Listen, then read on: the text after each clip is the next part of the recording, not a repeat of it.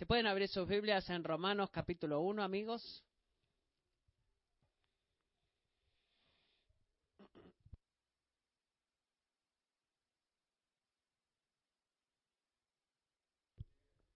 Pueden mantenerse ahí.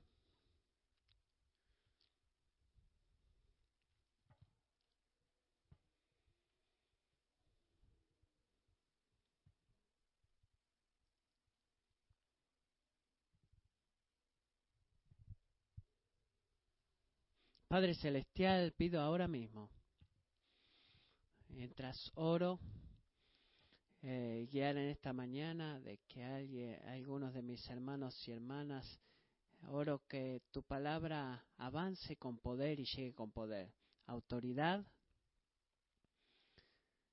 y con confianza de yo soy un vaso frágil. Y creo, Señor, que tú nos has dado y tú vas a poner en mis labios el día de hoy de la forma en la cual yo totalmente no entiendo, pero es un tesoro precioso lo que vamos a dar. Así que Rey Jesús te pedimos que tú hablas el día de hoy. Y oramos en el comienzo de este mensaje de que corazones reverentes eh, lleguen a tu palabra, vengan acá a tu palabra y digan y no digan muéstrame algo que me guste, muéstrame algo con lo que esté de acuerdo. Dios, oramos por gracia para el arrepentimiento. Que no seamos tan orgullosos, que seamos humildes, que nos sometamos nosotros mismos a tu palabra, porque tu palabra es verdad, es autoritativa y es la única razón por la cual puedo estar parado aquí, porque tú hablas. Cuando tú hablas, vamos a escuchar. Ayúdanos con eso el día de hoy en el nombre de Jesús. Amén. Amén. Bueno, algunos de ustedes saben que por los últimos siete meses más o menos hemos estado estudiando el libro de Marcos. Y la semana pasada Jim predicó del capítulo 7, 1 al 23 y nos recordó espero que algunos de ustedes estén recordando ahora, nos recordó de que el seguir a Jesús significa amar a Dios desde dentro hacia afuera. Lo voy a decir de vuelta. Seguir a Jesús siempre significa amar a Dios, no con lo que vemos afuera y las reglas religiosas que tenemos, sino que sale del corazón hacia afuera. En la, en la preocupación más grande de Dios, piénselo de esta manera. No es de qué tantas veces ustedes van a la iglesia. No, no significa eso, no se trata de eso, ni tampoco de cuánto dinero ponen para las misiones o cuántas buenas obras han hecho. Dios no es un tipo de un padre cósmico que está feliz mientras ustedes hagan sus cosas y completen sus tareas a tiempo. No, no es así. Él se preocupa por vuestro interior. ¿Quiénes son ustedes dentro? Porque lo que son ustedes adentro determina cómo ustedes viven afuera. Marcos 7 Jesús dice, porque de adentro del corazón de los hombres salen los malos pensamientos, fornicaciones, robos, homicidios, adulterios. Marcos 7, 21. Así que, la pregunta para todos ustedes. ¿Puede otra persona plantar un pensamiento maligno en mi, corazón, en mi mente? ¿Puede tu novia llevarte a la inmoralidad sexual, por ejemplo? ¿Puede una adicción a las drogas empujarte a hacer algo malo? ¿Puede un hombre bueno en el trabajo llevarte al adulterio?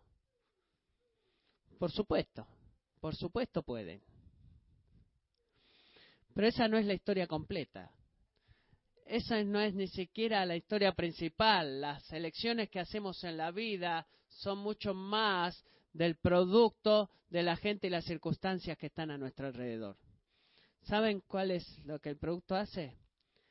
El producto es el corazón dentro nuestro. Todas estas cosas son influencias y son factores, pero solamente lo que hay dentro del corazón es lo que hace que hagamos esos. Vivimos la vida de dentro hacia afuera, ya sea que nos demos cuenta que hacemos vida de adentro hacia afuera o vivimos la vida de dentro afuera. Como Jesús dijo, todas estas cosas malignas vienen de dentro del corazón y definen a la persona. creo que es justo decir que vivimos en un mundo que toma el tema de Jesús eh, en niveles diferentes Eh, somos, eh, ¿cómo el mundo toma eso? Bueno, primero queremos pensar, no somos inmunes a esto porque tenemos en la iglesia. Todos queremos pensar que eh, somos buenos básicamente en, el interior. Y eso me hace sentir bien de mí mismo. Y segundo, nos preocupamos en hablar categorías de, de cosas morales buenas y malas en el exterior nos gusta pensar de que básicamente somos buenos en el interior y que el mundo a nuestro alrededor, no como Jesús, les gusta pensar de que verdaderamente no hay una categoría eh, verdad de verdades morales o, errores morales. Pues, pues, la sensualidad, por ejemplo, Jesús dice que es algo malo, pero no estamos tan seguros de eso. Lo estamos. No estamos tan seguros. Nos preguntamos qué le da a él el derecho de decirnos qué hacer con nuestro cuerpo. Es mi cuerpo y este es mi cuerpo. Me siento bien y nadie ha sido lastimado porque tú no puedes aceptarme la forma que soy. ¿Por qué Jesús, Iglesia, todo el mundo tiene que ir alrededor del mundo haciendo juicios morales de cómo vivo mi vida? Cálmate. Y ese es el mundo en el que estamos viviendo ahora.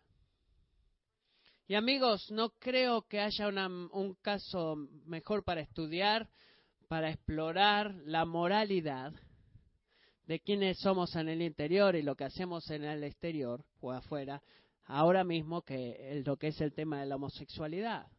Y eso es de lo que voy a estar hablando en esta mañana.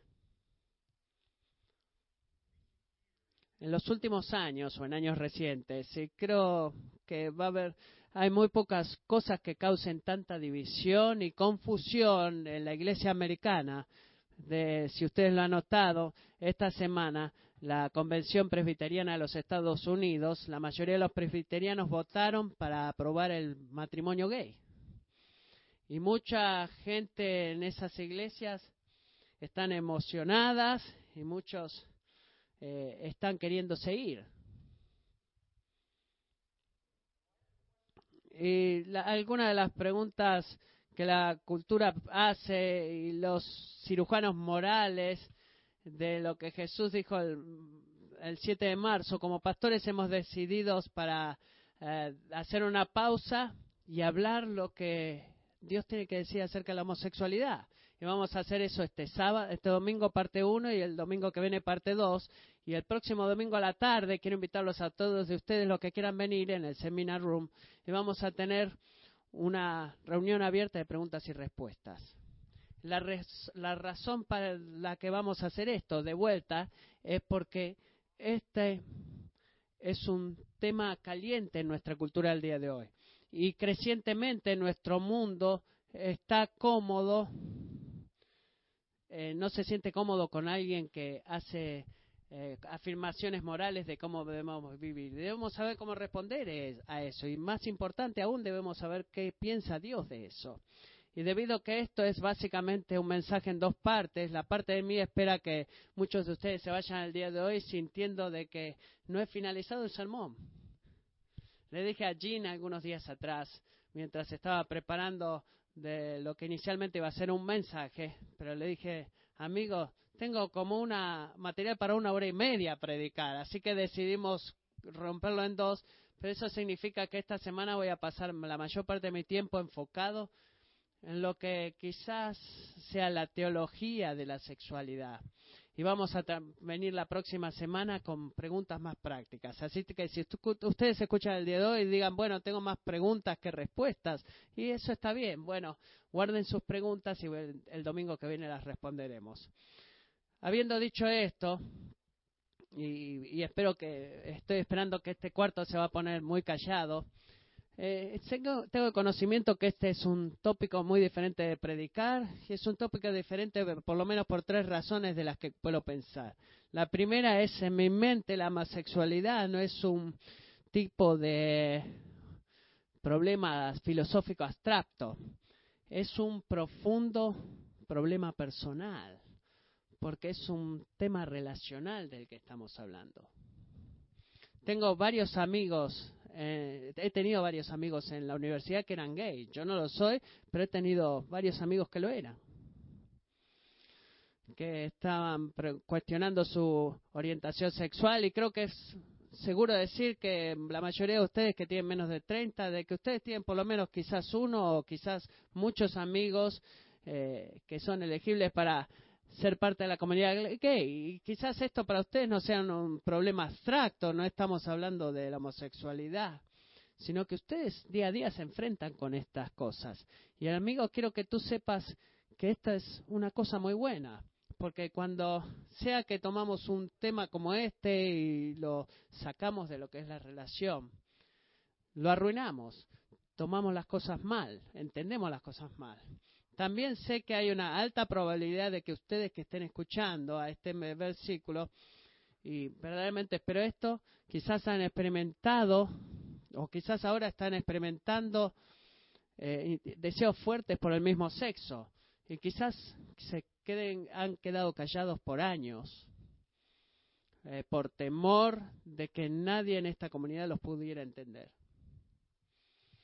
O si ustedes han sido honestos, o si fueran honestos, serían callados o serían avergonzados. Quizás escuchan por este mensaje en internet y traen de entender si Kingsway es un lugar para ustedes visitarlo. Y si ese es el caso, amigos, tengo un requerimiento muy simple para hacerles. Por favor, no escuchen el día de hoy de lo que Matthew piensa o lo que Kingsway piensa. Lo voy a decir de una vez más. Por favor, no escuchen el día de hoy por lo que Matthew piensa, o, principalmente, o por lo que Kingsway piensa. Escuchen por lo que Dios tiene que decir.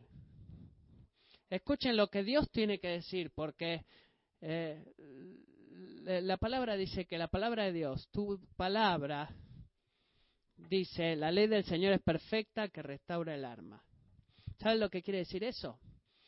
Es algo verdaderamente bueno. Dice que Dios no nos ha dejado a nosotros para estar en la nebulosa pensando a ver qué hacemos. Si nos trae un poquito de CNN y noticias Fox y que hagamos lo mejor que podamos. Dice, no, Él nos ha dado una lámpara y una guía. Lámpara es a, a mis pies tu palabra.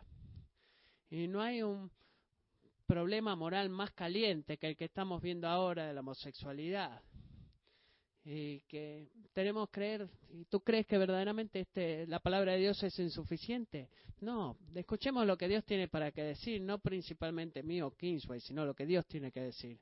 La primera razón de la cual esto es dificultoso es porque es personal, es relacional. La segunda razón es que verdaderamente tenemos que ser honestos de esto. Las iglesias en general, y quizás algunos de nosotros en nuestro cuarto, hemos hecho un montón eh, de daño o comentarios que son no bíblicos y dañinos para la comunidad homosexual. Eh, estoy pensando, por ejemplo, en la iglesia bautista Webstros. No sé si lo han visto eso algunos años atrás eh, quiero citarlos a ellos y creo que, las veces que he escuchado la palabra gay es una palabra terrible. Si ustedes han hecho eso, ustedes mismos, si tú hacen eso regularmente, o quizás, bueno, tristemente la iglesia eh, es como, es un tema de decir nosotros en contra de ellos, una actitud así se ve a veces en la iglesia. Y amigos, ese no es el Evangelio, ese no es el Evangelio. Naturalmente desarrollamos eh, autojustificación cuando estamos frente a gente con las cuales no nos identificamos. Y si tú eres, por ejemplo, mayor de 40 y piensas esto como decir, bueno, no entiendo cómo cualquiera pudiera hacer eso. Para esa gente, esa gente está arruinada. Tiene un problema grande. Tú debes saber esto si tú piensas así. Tú no estás caminando en humildad. Tú no estás amando de la forma que Jesús ama. Y tú debes entender que no estoy aquí y de todo lo que preparo es darte municiones para Facebook.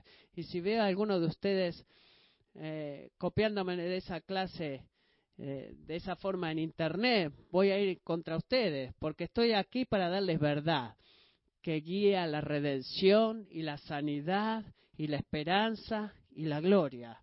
Eso es lo que estoy aquí para hacer.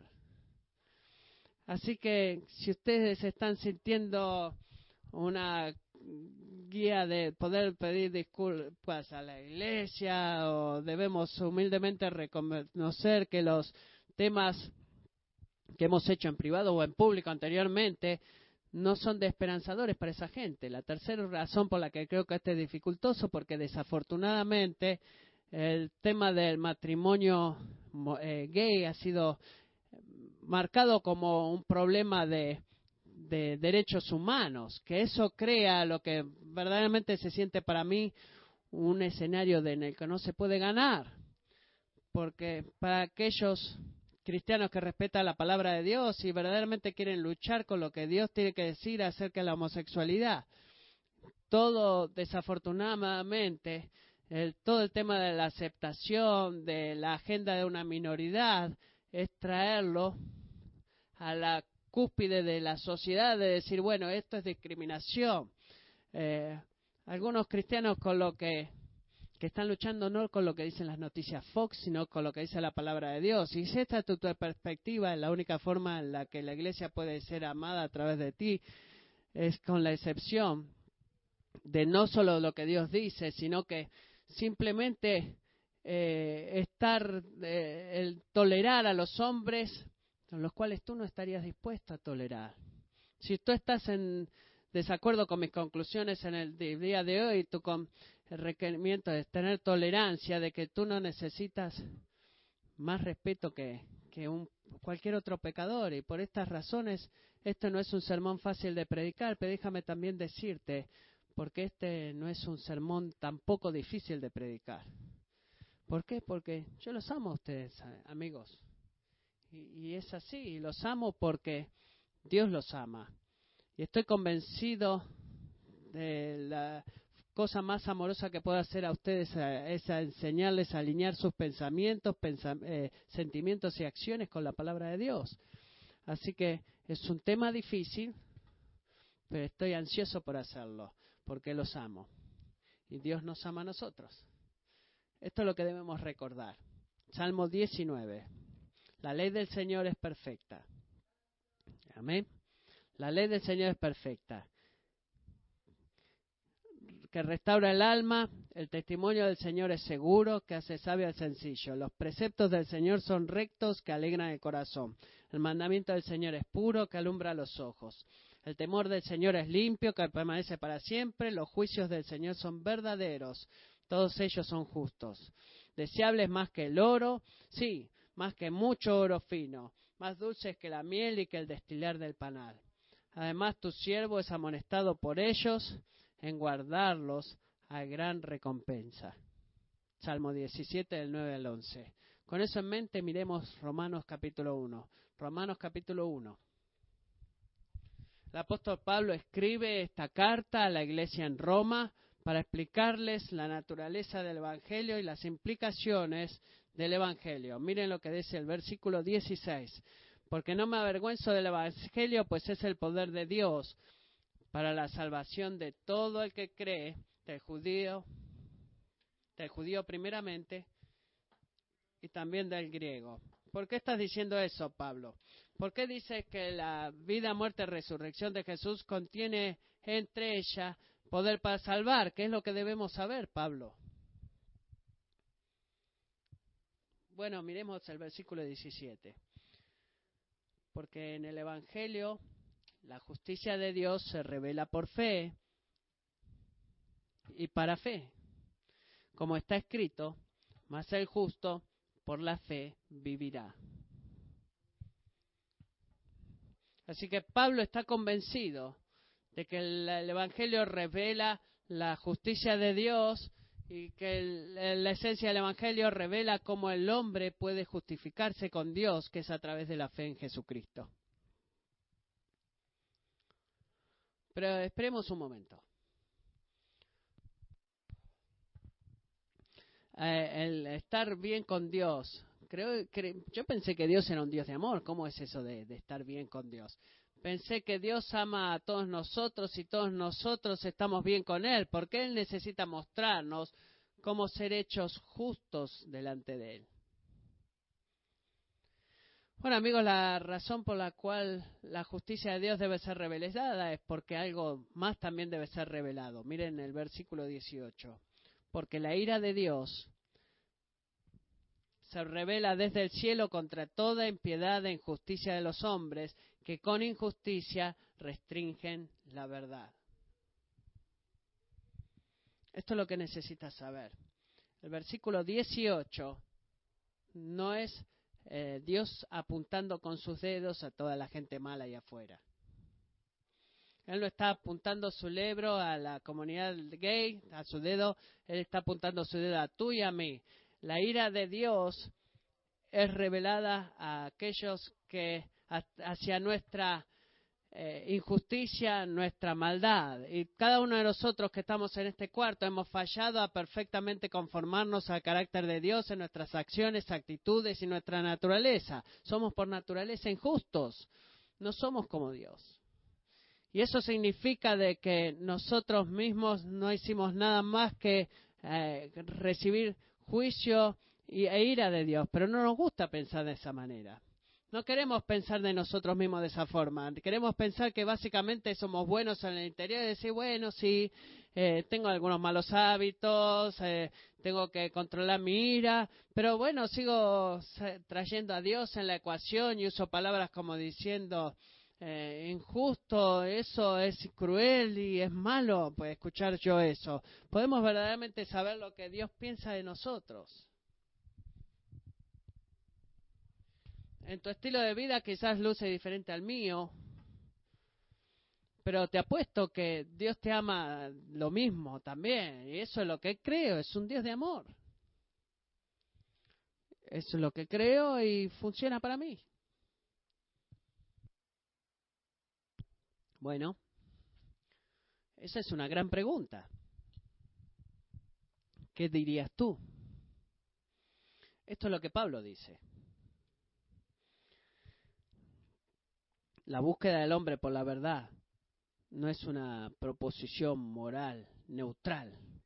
Queremos nos gusta pensar de que cuando somos eh, estudiamos y escribimos de la filosofía, la medicina, astronomía, religión e incluso las éticas sexuales, somos objetivos, pero amigos, déjame decirte que no lo somos tenemos una agenda, cada uno de nosotros tenemos, tenemos un motivo para hacer eso y nos aproximamos a lo que la Biblia dice acerca de la sexualidad. Cada uno de nosotros está verdaderamente interesado en lo que Pablo dice en el verso 18, en sobrepasar lo que es la verdad de Dios. Es nuestra inclinación natural de hacer restringir la verdad de Dios, perdón. ¿Por qué cualquiera va a querer restringir la verdad acerca de Dios? Bueno, creo que es simple. La verdad de Dios hace un, un reclamo en la forma en la que vivimos nuestra vida y no nos gusta eso. No queremos que nadie más eh, venga a nuestros negocios y nos diga cómo debemos vivir nuestra vida. Lo encajonamos eso, lo echamos al, río pero la razón por la cual desesperadamente necesitamos el Evangelio, explica Pablo, es porque hemos elegido vivir nuestras vidas de nuestra forma en lugar de la forma en la que Dios quiere y hay consecuencias para eso. Y eso se llama juicio de parte de Dios. Y la sexualidad humana es eh, una parte del ejemplo de Pablo de cómo eso se va desmoralizando y vamos a considerar lo que Dios tiene que decir en los próximos versículos acerca de la naturaleza de nuestra sexualidad. Eh, tres esta semana, tres la próxima semana. Y vamos a ver una secuencia lógica. Y creo que estos versículos nos van a ayudar a poder ver cómo la condición caída de la sexualidad revela nuestra desesperada necesidad de un Salvador y el poder redentor de Dios en Jesús. Ese es el tema. Aquí este, este, es el primer tema, el punto número uno, en el cual Pablo se está profundizando. Eh, la naturaleza, nuestra naturaleza de rebelión ante Dios. Punto número uno, la creación refleja la gloria del Creador. Miren lo que dice el versículo 19. Pero lo que se conoce acerca de Dios es evidente dentro de ellos, pues Dios se lo hizo evidente, porque desde la creación del mundo sus atributos invisibles, su eterno poder y divinidad se han visto con toda claridad, siendo entendidos por medio de lo creado, de manera que ellos no tienen excusa. Piénselo de esta forma, el mundo creado a tu alrededor es una obra de arte. Es una obra de arte. Si tú te paras al borde del Gran Cañón o con un snorkel el riff de corales o como ves la migración de los salmones o, estudias la eh, estructura de las órbitas planetarias o quizás tú escalas al último al monte más alto del Rocky Mountain National Park y puedes ver las montañas y ver millas ahí. Y bueno, hay una razón. Debemos de, podemos hacer esto porque si somos honestos, nos sentimos muy pequeños cuando hacemos esto. Recuerdo cuando estuvimos en el Parque Nacional, estaba sentado ahí y el viento soplaba y me sentía como estaba en la parte más alta a mi alrededor y me sentía tan pequeñito. Eh, si el viento no hubiera pasado por ahí, quizás hubiera eh, hubiera estado arrojando cosas para por lo pequeño que me sentía. ¿Ustedes se dieron cuenta que eso es el diseño de Dios? Dios en realidad es el que ha creado el mundo. Él lo hizo. Y lo hizo para, dar, hacer, para conseguir algo en ti. ¿Y qué es eso? Para enseñarte a ser humilde. Es como una pintura que nos enseña algo acerca de la naturaleza del artista, o una escultura que nos enseña algo acerca de la naturaleza del escultor, o una obra de música que nos enseña el corazón y las emociones del compositor. Este mundo que vivimos ha sido creado y, y hecho por Dios para enseñarnos acerca de quién es Él. La Biblia nos dice que Dios es espíritu, no lo podemos ver ahora con nuestros ojos físicos. Pero eso está, está bien también. Eh, hay muchos momentos que decimos, Dios, si tú eres real, queremos verte ahora mismo, eso sería buenísimo, pero no es necesario. Porque Dios nos, nos has dado su existencia, eh, o su carácter en manos de nuestra imaginación, o sino que Él se ha revelado. Es un Dios que se ha revelado, es un Dios que dice, voy a dar lo que yo soy, lo que me gusta, y lo voy a poner en algún lado en el cual se pueda ver. Eso es la, una de las cosas más increíbles del Dios de la Biblia. Es un Dios que se revela, Él no se esconde de nosotros, Él nos dice, bueno, vas, ve a la escuela a graduar, graduarte y toma un, eh, experimentación y quizás después de años de yoga, por ejemplo, vas a tener una revelación. ¿Alguna vez alguien te ha dicho eso? Bueno, eh, amigo, bueno, lo siento. ¿Ha estado bebiendo o qué? No sé. Pero este es el punto. Él, tú ya tienes esa revelación.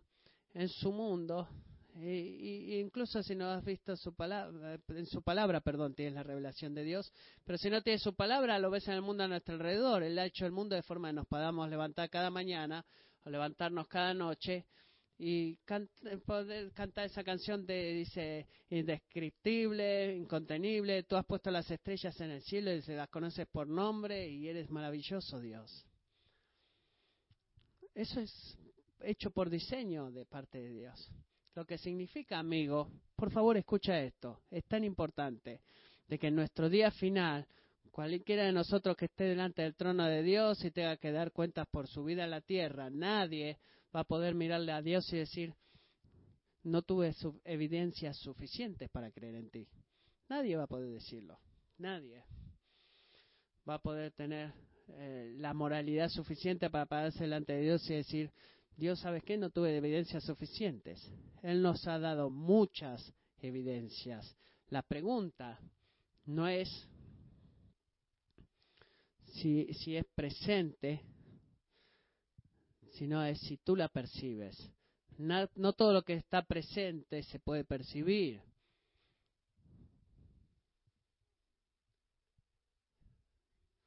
El Creador nos va a llevar nosotros, en el verso 20, como dice Pablo, sin excusas. Y la respuesta triste del versículo 21 es que eh, eh, elegimos no percibir. Miren lo que es el verso 21. Pues aunque conocían a Dios, no lo honraron como a Dios ni le dieron gracias, sino que se hicieron vanos en sus razonamientos y su necio corazón fue entenebrecido.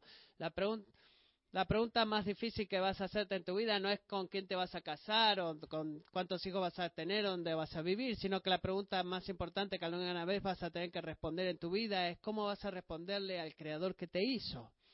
Esa es la gran pregunta.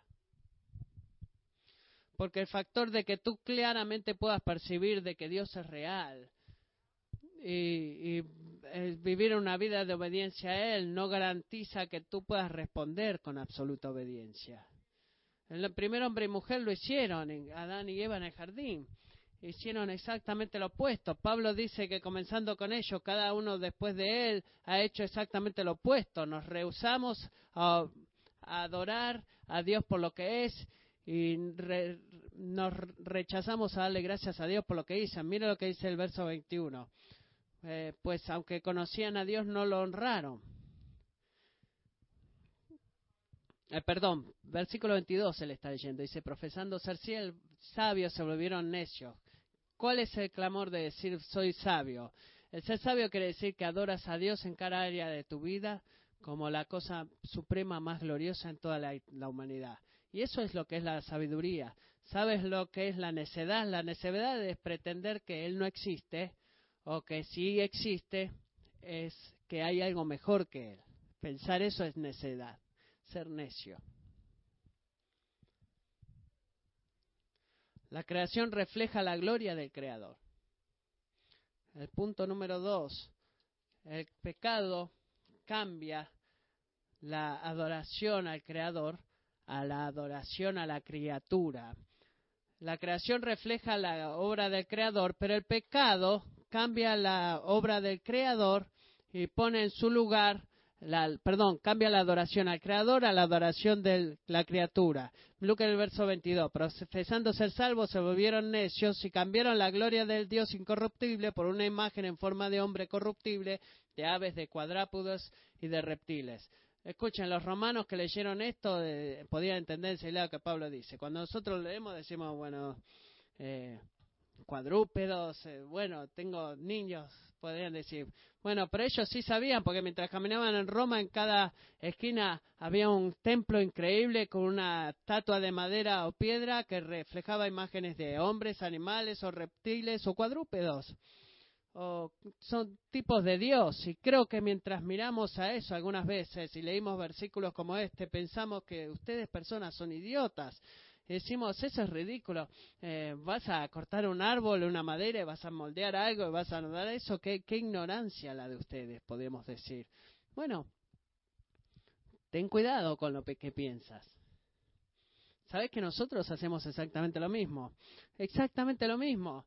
No tenemos uno, algunos ídolos, eh, sino que tenemos lo mismo que todos los romanos antiguos, sino que se ven diferentes. Hemos cambiado a Venus por el confort a Apolo por la conveniencia y a Zeus por la seguridad. Confort, conveniencia y seguridad. Y eso es a lo que nos postramos en este día. Eso es lo que alabamos y adoramos. Eso es lo que hemos cambiado en las que es el significativo, la identidad, el significativo. Tú no has puesto algún póster en tu casa que diga comodidad y, y te postras delante de él. No, no lo haces. Pero ¿sabes qué? Si yo miro tu billetera o tu cuenta de bancos o tu calendario, quizás me dice algunas cosas acerca de que si tú crees que la satisfacción se encuentra más en un, en un, en un lugar físico lleno de comodidades o en Dios. No nos no adoramos eh, como con nuestros cuerpos, pero nos postramos con nuestro tiempo, con nuestras billeteras y con nuestros calendarios. Eh, cambiamos la alabanza al creador por la alabanza a la criatura. Podemos tornar cualquier cosa en ídolos, incluso buenas cosas. Podemos poner nuestro matrimonio como ídolos. Eh, decir, bueno, puedes convertir tu trabajo, tus hijos o la iglesia, tu reputación en un ídolo. E incluso esto también, podemos convertir la satisfacción sexual en un ídolo también. Todo pecado tiene su raíz y es un acto de idolatría. Eso significa que está describiendo valores y, palabras a la gente que permanece a Dios. Está diciendo también que Dios no es merecedor infinito de alabanza y adoración, sino que decimos que hay otras cosas que nos satisfacen más también. Ese es el gran cambio que el pecado hace. Y eso es como Génesis 3 define al primer cambio. Génesis 3, 4, 5. La serpiente dijo a la mujer, ciertamente morirás, pues Dios sabe que el día que de él coman, se les abrirán los ojos y ustedes serán como Dios. No, noten estas palabras, conociendo el bien y el mal. ¿Qué, ¿A qué le está tentando a Eva a pecar? ¿Cuál es la motivación que le está dando la serpiente a ella para tomar la fruta? Bueno, ella decidió que alabar a Dios no era suficiente para ella. Ella quería ser Dios. No era suficiente alabar a Dios, sino que ella quería ser Dios. Ella rechazó el amor de Dios y, pensando que era sabia, dijo, bueno, finalmente soy libre, puedo hacer lo que quiero hacer, en lugar de hacer lo que Dios quiere que yo haga. No necesito a Dios que me dé vida, voy a crear vida para mí misma. Y eso es lo que ella está diciendo acá cuando decidió comer del fruto. Pero esto es lo que sucedió. Miren Génesis 3.7. Entonces fueron abiertos los ojos de ambos y conocieron. ¿Conocieron qué? Conocieron que estaban desnudos. Muchos de nosotros hemos escuchado esas palabras y esa historia muchas veces. ¿Alguna vez se han detenido a pensar por qué en la primera cosa que se dieron cuenta de, de haber desobedecido la ley de Dios era de que estaban desnudos? Bueno, ¿por qué no habrán dicho, bueno, entonces se dieron cuenta que estaban en problemas? Porque lo estaban. O quizás de que se dieron cuenta de que cometieron un gran error o se dieron cuenta de que habían desobedecido. ¿Por qué está diciendo y supieron que estaban desnudos? Bueno, amigos, es porque muy pocas cosas golpean tan cerca al corazón de nuestra identidad humana que nuestra sexualidad. Génesis, Génesis 1.27 dice, Dios creó al hombre a imagen suya, a imagen de Dios lo creó, varón y hembra los mejores. Antes del pecado entrar al mundo hubo dos cosas que Dios dijo a nosotros. Una de las cosas es, te hice a mi imagen. ¿Sabes cuál es la segunda cosa más importante que Dios dice de tú y de mí? Antes de que el pecado entrara al mundo, tú eres hombre y mujer. No te pierdas eso, no eh, eso es es este eh, tu sexualidad es el corazón, el núcleo de tu imagen de cómo Dios eres. Cuando el pecado entró en el mundo, Adán y Eva se sintieron desnudos, es una señal poderosa de que alguien en el núcleo y en el centro de la humanidad, que el pecado ha corrompido. Piénsalo de esta forma. La primera cosa que el pecado tocó cuando apareció en el escenario fue nuestra sexualidad. La primera cosa que tocó el pecado, a que afectó, fue nuestra sexualidad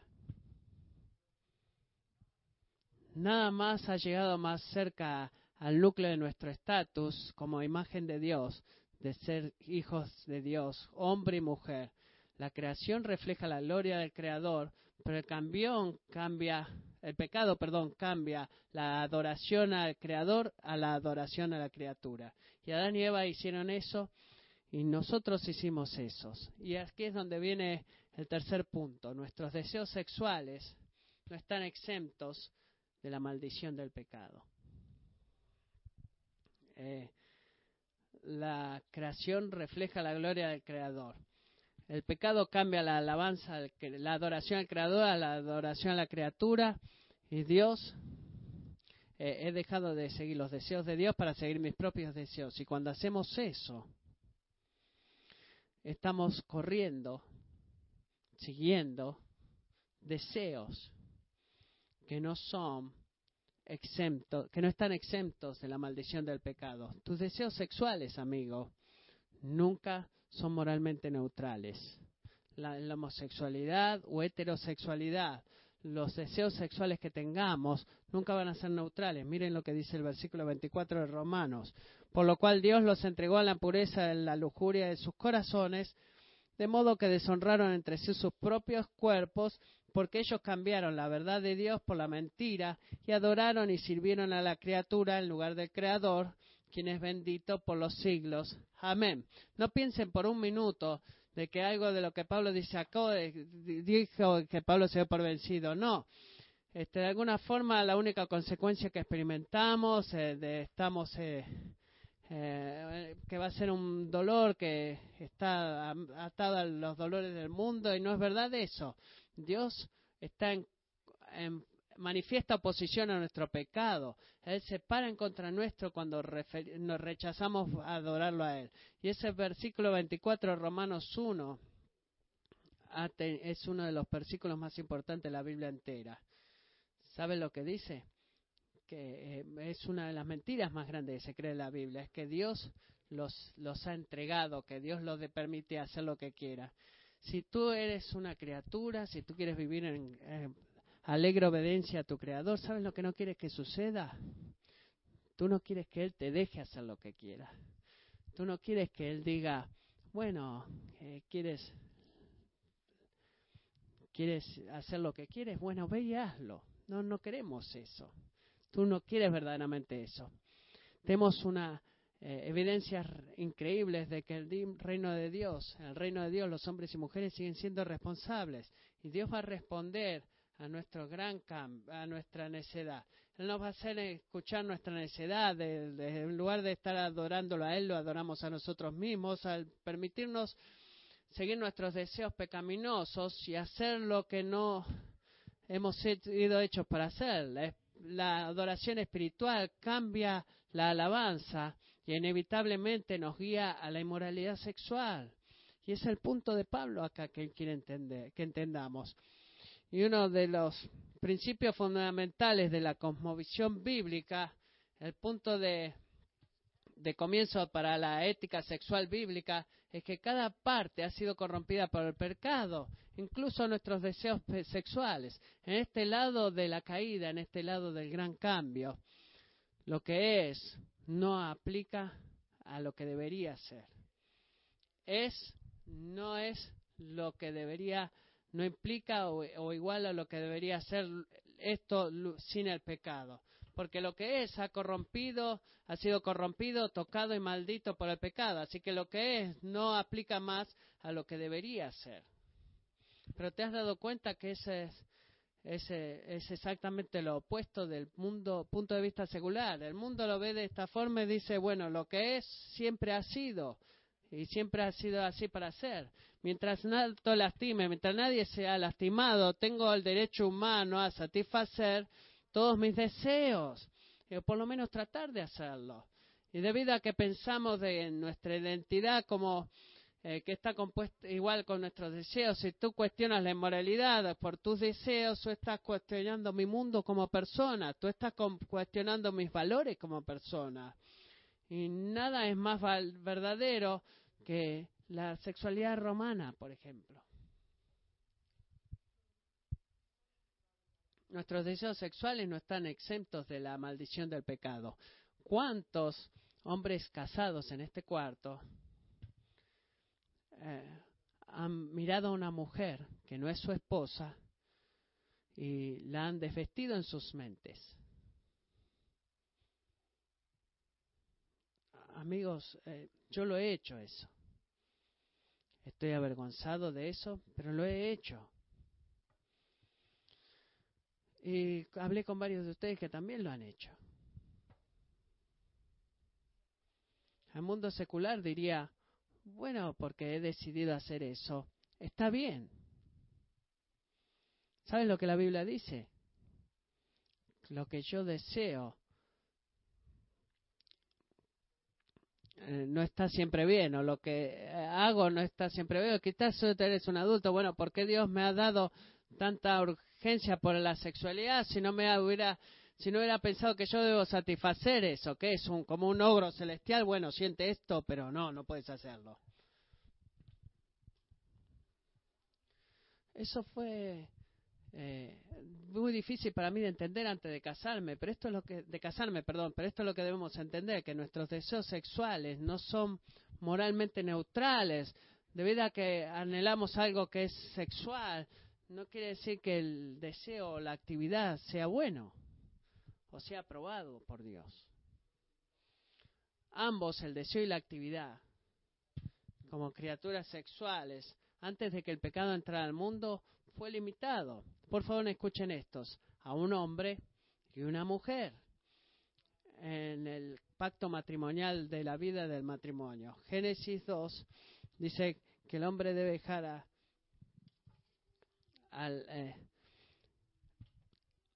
perdón, por tanto el hombre dejará a su padre y a su madre y se unirá a su mujer y serán una sola carne. Y esto es muy importante. ¿Qué es normativo en la Biblia? que establece lo que, lo que está permitido sexualmente en el reino de Dios. No es nunca lo que tú y yo pensamos, sentimos. No es así. Lo que establece la normativa sexual en el reino de Dios es la creación. Es la creación antes del pecado del mundo. Y eso es lo que Pablo está apelando aquí. Y miren, noten cómo hace esto. Miren lo que dice el verso 26. Por esta razón Dios los entregó a pasiones degradantes porque sus mujeres cambiaron la función natural por la que es contra la naturaleza. De la misma manera, también los hombres, abandonando el uso natural de la mujer, se encendieron en su lujuria unos con otros, cometiendo hechos vergonzosos, hombres con hombres, y recibiendo en sí mismos el castigo correspondiente a su extravío.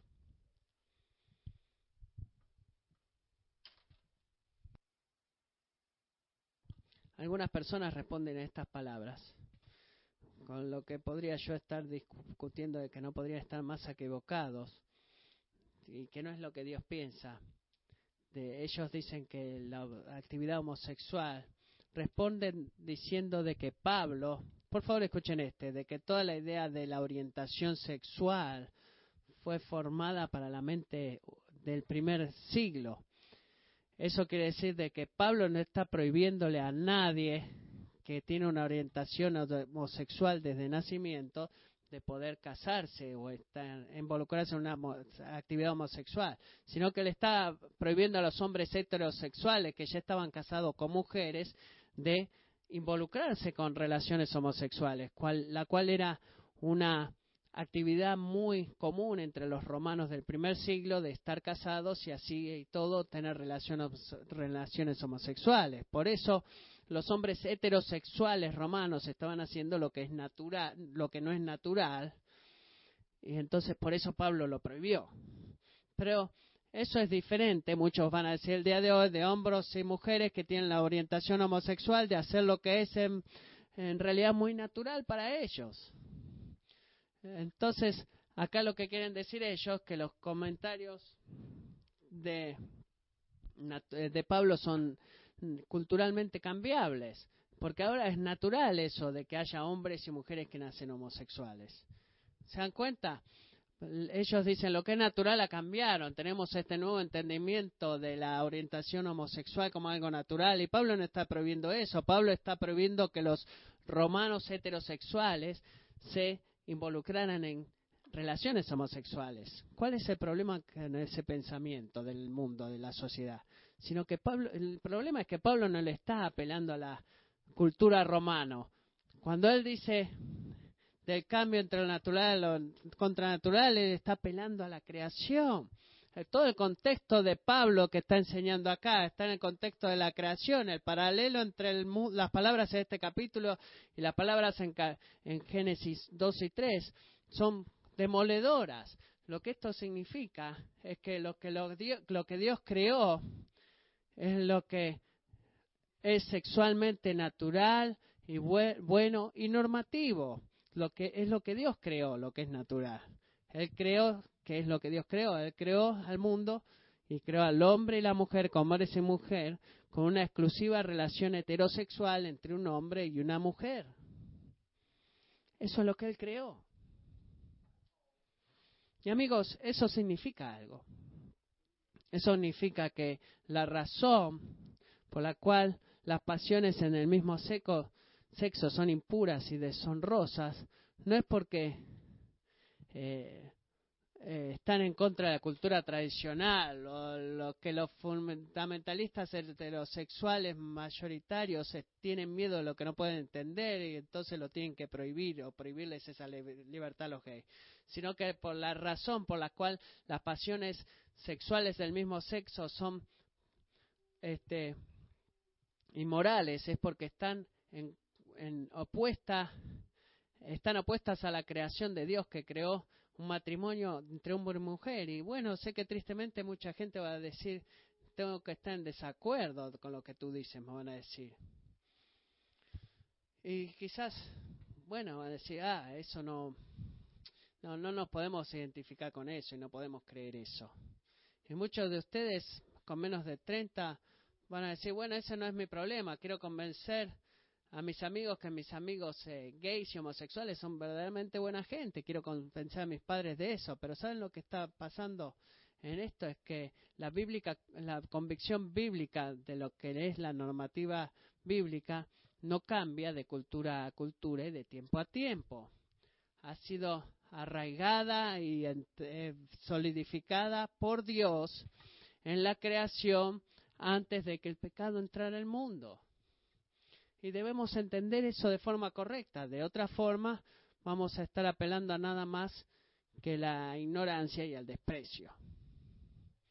Y a menos que tú pienses de lo que, eh, ya sea que Pablo tenía problema con los homosexuales y Jesús no, que he escuchado eso también, date cuenta que en Mateo 19, cuando los fariseos le preguntan a Cristo las preguntas acerca de la, del matrimonio, Adivine lo que Génesis lo que Jesús puso primero.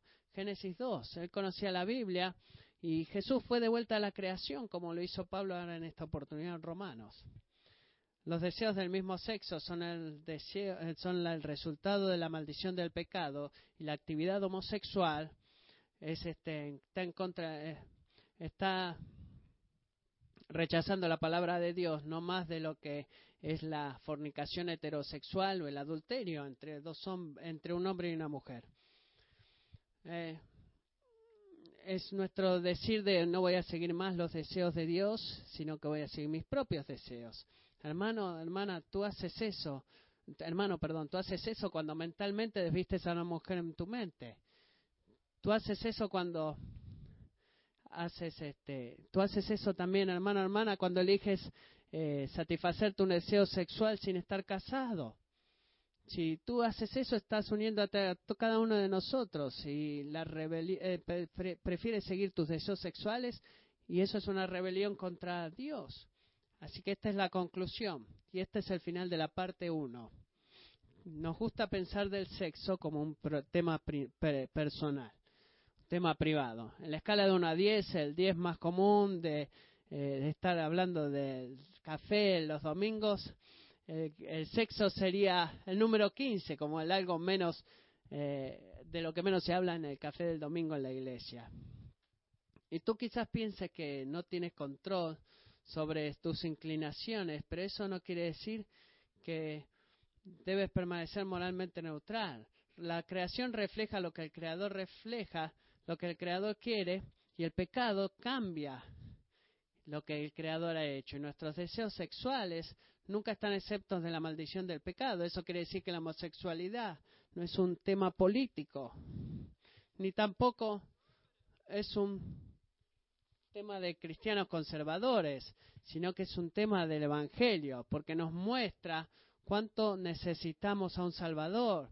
Cada uno de nosotros es naturalmente pecador, cada uno de nosotros es naturalmente injusto. Así que es bueno recordar de que primero, 1 Corintios 6, de 9 al 11, aplica a cada uno de nosotros en este cuarto. Escuchen estas palabras. ¿O no saben que los injustos no heredarán el reino de Dios? No se dejen engañar ni los inmorales, ni los idólatras, ni los adúlteros, ni los afeminados, ni los homosexuales, ni los ladrones, ni los avaros, ni los borrachos, ni los difamadores, ni los estafadores heredarán el reino de Dios. Y esto eran algunos de ustedes. Escuchen esto, iglesia. y esto eran algunos de ustedes. Y escuchen esto, y da miedo esto. Pero, si ustedes se arrepintieron de esa idolatría. Y a, menos que sabemos que están este, luchando con eso y que tienen problemas, eh, pero si han confiado en Jesucristo como su Salvador, esto es lo que es verdad para ti, amigo. Tú has sido lavado, has sido santificado, justificado en el nombre del Señor Jesucristo y en el Espíritu de nuestro Dios. Y eso es lo que vamos a estar hablando el próximo domingo. Por ahora, simplemente los desafío con esto. Quiero que vayan delante de Dios en esta semana y digan, no importa cuál sea su orientación sexual, Señor, te estoy glorificando con mi sexualidad. Eh, he dicho, si en alguna forma tengo que decir no, eh, bueno, eh, eh, hablemos de cualquier cosa el domingo, pero no hablemos de mi sexualidad, quizás piensas. Y bueno, quiero, oro de que eh, el Señor haga de nuestra vida un lugar más seguro en nuestra iglesia para que podamos disfrutar del Evangelio de Jesucristo a pesar de todos los problemas sexuales que podamos tener o luchas sexuales. Oremos. Padre Celestial, como he orado de afuera, te doy gracias por tu palabra. Unas cosas que he dicho el día de hoy son difíciles de hablar y imagino que alguno de nosotros será difícil para oír. Pero Señor, oro de que cualquier sea nuestra orientación sexual, cualquiera sea nuestras prácticas sexuales en este momento, que tú nos causes a dejar de asumir que si queremos, que si lo queremos debe ser bueno. Señor, ayúdanos a ver cómo, cómo es tu plan, Dios. Oro, Rey Jesús, de que tú vas a comenzar una nueva obra en esta iglesia, en el cual el pecado sexual se traiga a la luz y lo que sea que estemos adorando, nuestros deseos físicos en lugar de ti,